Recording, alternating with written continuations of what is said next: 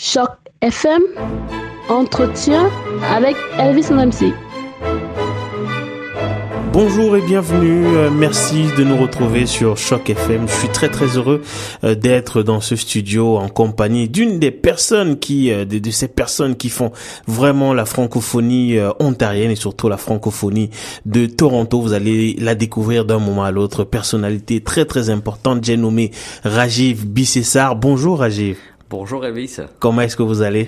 Très bien, merci. Oh, un plaisir d'être ici. Ah ben le plaisir est partagé. C'est vrai que j'ai plus vraiment besoin de vous introduire parce que vous êtes, euh, comme je le disais tantôt, euh, une personnalité euh, de la francophonie de Toronto et surtout vous êtes quand même un peu habitué aux ondes de Choc FM et donc les personnes qui nous écoutent aujourd'hui pourraient reconnaître votre voix. Mais reprenons quand même les, les, présentations. qui êtes-vous et qu'est-ce que vous faites dans la vie? Euh, oui, Elvis, euh, merci de l'opportunité. Donc, euh, euh, comme vous voulez le dire, donc moi, euh, je, je, je, suis un francophone euh, fervent de la langue française et, de la culture francophone.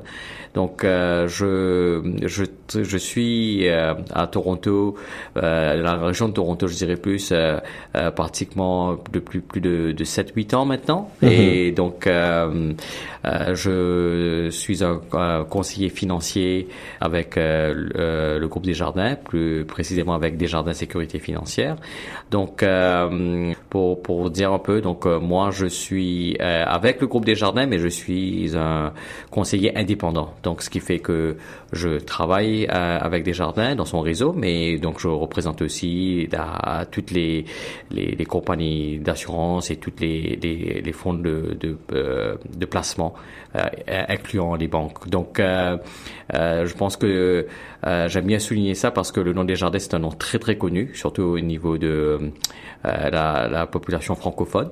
Ouais, c'est vrai. Mais euh, aussi, euh, c'est important de euh, montrer mon indépendance parce que il y a des fois les gens veulent travailler avec quelqu'un qui a une indépendance. Donc c'est ce que j'ai. Donc ça, ça fait toujours plaisir de d'avoir une casquette d'indépendant que d'avoir une casquette d'une seule compagnie. Donc c'est c'est c'est important pour moi de de me positionner comme ça. Donc moi je travaille beaucoup avec la communauté francophone depuis pratiquement cinq ans maintenant. Et donc, euh, au niveau individuel comme au niveau des organismes. Ma spécialité, moi, c'est vraiment euh, tout ce qui est euh, la planification financière. Donc, pour expliquer et aider les gens à atteindre leurs objectifs financiers. Euh, en mettant des stratégies euh, en place et ça, ça peut être euh, pour leur retraite, pour l'éducation des enfants, peut-être épargner pour acheter un bien immobilier. Donc, dépendant des, des, objectifs de chacun. Donc, moi, je suis la personne qui pourra expliquer en français euh, les termes qui sont souvent très compliqués et euh, où souvent euh, cette population francophone qu'on a ici n'a pas vraiment eu une pardon une éducation financière adéquate pour pouvoir naviguer dans ce je dirais un peu ce labyrinthe financier qu'il y a au Canada. Donc euh, c'est c'est moi je suis vraiment euh, là pour pour expliquer. Donc de ce fait je je, je fais beaucoup d'ateliers euh, avec les organismes francophones, même avec les conseils scolaires, euh, pour euh, tout expliquer. Et euh, donc voilà un peu donc ce que je, je, je, je, fais un peu depuis cinq ans. Et je dirais que la population francophone n'arrête pas de grandir dans le niveau de la région, et cette demande est encore de plus en plus importante. Je dis toujours que une personne qui est bien armée, bien équipée pour tout ce qui est euh, éducation financière, c'est une personne qui aura euh, beaucoup de possibilités euh, pour elle-même, pour sa famille et au Canada. Donc c'est quelque chose que je crois que, qui est très important. Oui, effectivement, et, ça l'est énormément. Donc merci infiniment d'avoir accepté notre invitation. Vous avez fait allusion tout à l'heure rapidement au conseil que vous que vous donnez justement aux gens et on va en parler tout à l'heure quand il s'agira de de parler d'actualisme. Mais parlons tout petit peu de vous.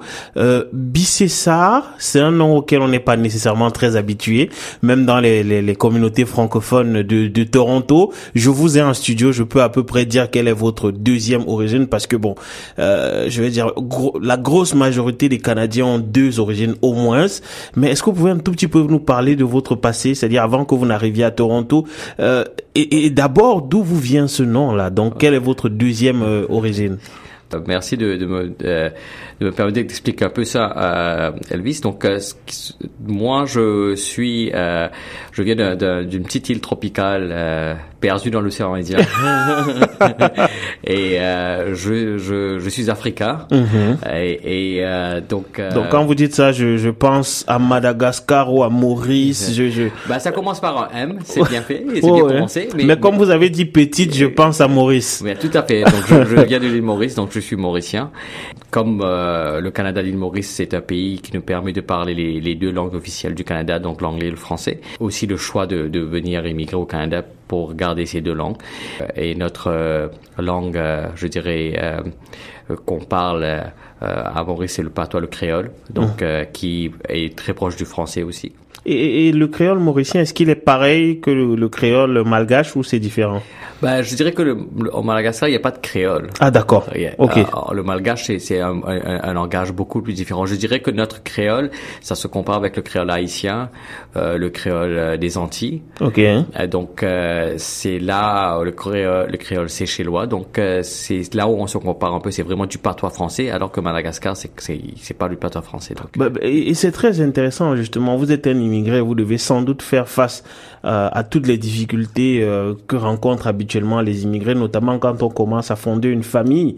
Euh, bon, c'est clair déjà que j'imagine, vous vivez à Toronto, donc vous devez, si vous avez des enfants, je sais pas, j'imagine c'est peut-être le cas. Oui, en effet, j'en ai, oui. Ok, donc vous devez, euh, l'anglais c'est déjà pas un problème pour eux, euh, c'est qui est certain. J'imagine aussi que vous devez faire des efforts pour leur parler français, mais est-ce que vous parvenez à leur transmettre le, le, le créole mauricien?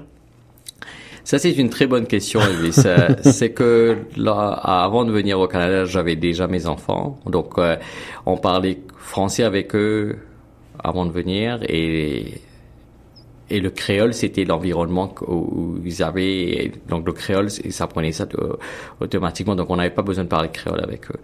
En arrivant ici, donc on, a, on parle toujours français avec nos enfants. L'environnement est anglophone. Donc il n'y a plus de créole. Alors, euh, ben, j'ai compris ça, peut-être pas tout de suite, mais ce que je fais maintenant, c'est que j'ai essayé de parler le, créole avec eux de temps en temps. Et euh, donc mon épouse et moi, on parle créole. Donc ce qui fait que pour que ils comprennent le créole, mais je pense qu'ils comprennent le créole. Mais euh, parler c'est difficile parce qu'ils pratiquent pas. Mais je crois que garder une langue, c'est toujours, euh, il y a beaucoup de richesse et, avec, avec, avec une langue. Donc je crois que c'est important. Donc euh, euh, je dirais que tant que je pourrais euh, faire des enfants garder le créole, je, je le ferai. Ok, très bien. Mais, mais alors, vu que vous parlez à la fois français et anglais, qui sont un peu comme vos, les deux vos langues maternelles, qu'est-ce qui a justifié votre installation à Toronto? Vous auriez pu être à Ottawa ou même au Québec. Euh, pourquoi Toronto? Bah, euh, Une bonne question encore, Elvis. C'est que, ben, avant de venir, moi, je, je, comme euh, je suis quelqu'un qui a fait la plupart de mes études euh, en français et en France, et donc c'était un peu naturel que je vais que j'allais au Québec. Mhm. Mais euh, ce que j'ai j'ai fait un peu le tour comme moi je suis dans le secteur financier. Donc j'ai fait le tour un peu à Ottawa, Montréal et Toronto. Donc euh, le choix était de Toronto surtout pour euh, le centre financier du Canada, c'est à Toronto. Donc la plupart des, euh, du siège, des sièges, social de, des banques se trouvent à, à Toronto. Donc c'était un peu cette logique derrière. Et puis aussi, euh, euh, je, je, je, voyais euh, des possibilités euh, pour professionnels, je dirais, qui été peut-être beaucoup plus intéressantes pour moi dans, à Toronto que à Ottawa ou, à Montréal. Mhm.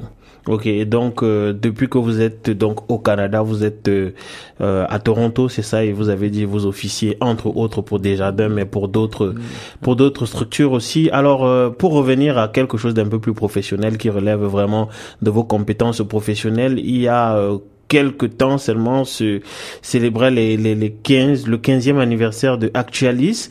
Est-ce que vous pouvez dire rapidement euh, ce que c'est que Actualis? Je sais que notre site, notre portail grandtoronto.ca est associé d'assez près à Actualis, mais est-ce que vous pouvez dire à nos auditeurs, d'autant qu'il y en a énormément qui ont besoin de conseils en matière euh, d'organisation des finances et qui n'ont pas nécessairement les ressources euh, en, en, français pour le faire. Vous pouvez nous dire ce que c'est que Actualis? Bah, Bien sûr, Elvis. Actualis donc c'est notre euh, euh, le, bulletin euh, qui, est mis au moins dix fois.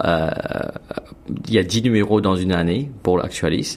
Donc le, but d'Actualis, c'est vraiment d'éduquer les gens en général sur les finances. Donc c'est un bulletin très très apprécié par mes clients et aussi par toutes les autres personnes à qui j'envoie et aussi aux autres organismes francophones avec qui je travaille. On parle des des différents, euh, je dirais, véhicules d'investissement, euh, comment se protéger. par exemple, là, on a la période des REER ou des RRSP, comme on mhm. dit en anglais, qui, quelles sont les, quelle est la date butoir. Donc, juste pour précision, le REER, c'est le régime d'épargne retraite, c'est ça? Tout à fait. Le REER, mhm. c'est le régime d'épargne, le régime d'épargne enregistré pour la retraite, donc mhm. et qui permet aux gens de, de, de placer euh, euh, de contribuer dans un véhicule libre d'impôts euh, pour la retraite. Donc c'est le réel. Donc on permet aux gens de, de mettre un peu de l'argent les 60 jours après l'année, après le 31 décembre, et pour qu'ils puissent réduire leur leur, leur leur, imposition peut-être? Leur imposition. Oui. Et euh, donc ça, ça, c'est, c'est quelque chose qui, donc c'est, c'est une période assez, euh, je dirais, euh, remplie pour nous parce que la plupart des gens savent qu'il y a une date butoir, mais comme vous savez là. Euh, on attend toujours la dernière minute pour le faire. ça, donc, c'est, vrai. Euh, c'est, on a ce qu'on a une date, on regarde pas les, les mois, les jours précédents, on regarde vraiment la date, on se dit ok, on a jusqu'au le premier. Donc c'est vraiment l'occasion pour euh, chaque individu de venir réduire l'imposition, le montant montant d'impôt qu'ils auront euh, à payer à travers des contributions dans le REER.